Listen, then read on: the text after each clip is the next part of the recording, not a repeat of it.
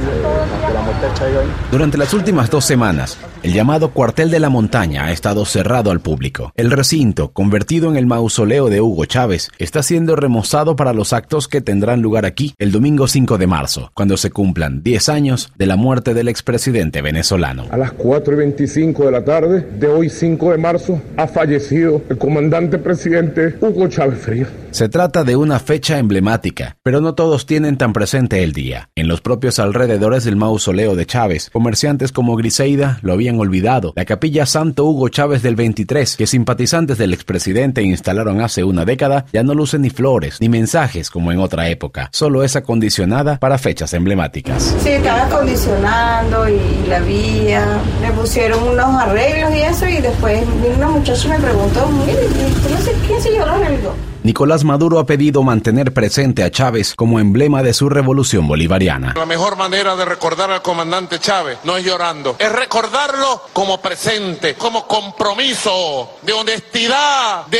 ética. En Venezuela, Hugo Chávez sigue siendo valorado positivamente por al menos la mitad del país, según la encuestadora Data Analysis. El gobierno lo sigue incorporando a su discurso, aunque sus acciones ahora contradigan decisiones que entonces tomó el comandante presidente. En 10 años, la economía economía ha reducido el 80% de su tamaño. Los presos políticos han aumentado a más de 300 entre civiles y militares. Se vivió una hiperinflación de 5 años. Hay más de 7 millones de venezolanos migrantes y refugiados en el mundo y se han perdido alianzas con sectores de la izquierda y del propio chavismo. Sergio Sánchez acompañó el proceso bolivariano hasta algunos años después de la muerte de Hugo Chávez y aún valora su legado. La visibilización de los pobres, eh, no solo como estadísticas, ¿no? La reivindicación de la soberanía, la independencia, la unión latinoamericana. Principios que han sido barridos, a su juicio, por quienes hoy dicen representar ese legado. Degraduó un movimiento autoritario con rasgos hegemónicos eh, y muy clientelar, absolutamente intolerante a la disidencia y a la crítica. Tomás Guanipa es uno de los directivos del partido opositor Primero Justicia y cree que Chávez logró un control casi absoluto del país gracias a la bonanza petrolera en tiempos en que adversarlo era menos peligroso. Chávez, teniendo una conexión popular muy importante, no necesitó ser lo autoritario,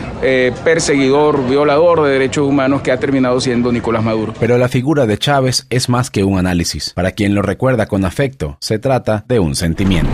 Para mí Chávez no está muerto, Chávez está vivo aquí en mi corazón. Yo siento a Chávez como, como que familiar, mi papá, mi hermano. Desde Caracas, Víctor Amaya para Radio Francia Internacional.